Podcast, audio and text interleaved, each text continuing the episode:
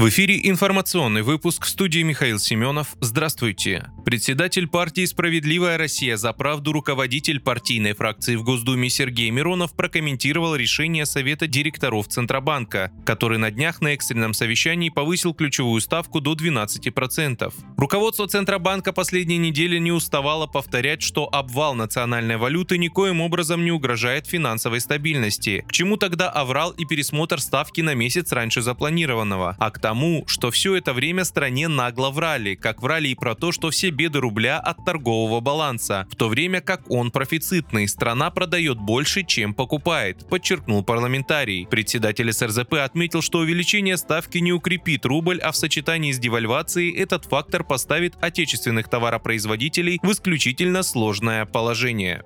Около 500 украинских военных отказались идти в наступление на запорожском направлении, сообщил в Рио губернатора Запорожской области Евгений Балицкий в своем телеграм-канале. Два из трех аэромобильных батальонов ВСУ из-за низкого морально-психологического состояния отказались участвовать в наступательных действиях, написал он. По мнению Балицкого, эти 500 человек устали видеть смерти своих товарищей и не хотят быть пушечным мясом. Он отметил, что только за минувшую ночь ВСУ потеряли на запорожском направлении 132 солдата солдата, при этом они не в силах дойти даже до первой позиции российских войск.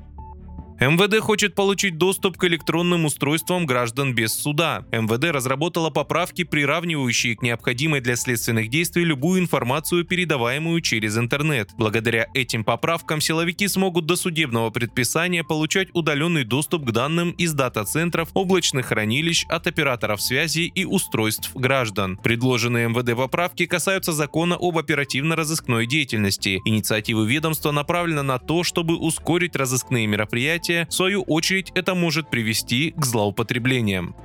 Почти две трети россиян, 64%, назвали китайские автомобили достойной заменой ушедшим из России западным иномаркам. Об этом свидетельствуют результаты опроса, проведенного аналитиками открытия авто. В то же время 59% респондентов отметили, что за последнее время качество китайских автомобилей стало лучше, а 58% опрошенных заявили о преодолении предубеждения к подобным машинам. В целом подавляющее большинство граждан, почти 85%, ожидают роста продаж машин из КН КНР к концу года и прогнозируют, что они станут лидерами по продажам к концу декабря, обогнав по этому показателю российские авто. При этом треть участников опроса, 36%, полагают, что китайские автомобили уступают в качестве ушедшим из России иномаркам. Подобные настроения превалируют в большей степени у представителей старшего поколения возрастной категории от 56 лет. На Дальнем Востоке 44% опрошенных также высказались в пользу западных автоконцернов. На Урале подобного мнения придерживается оказывается 31% респондентов.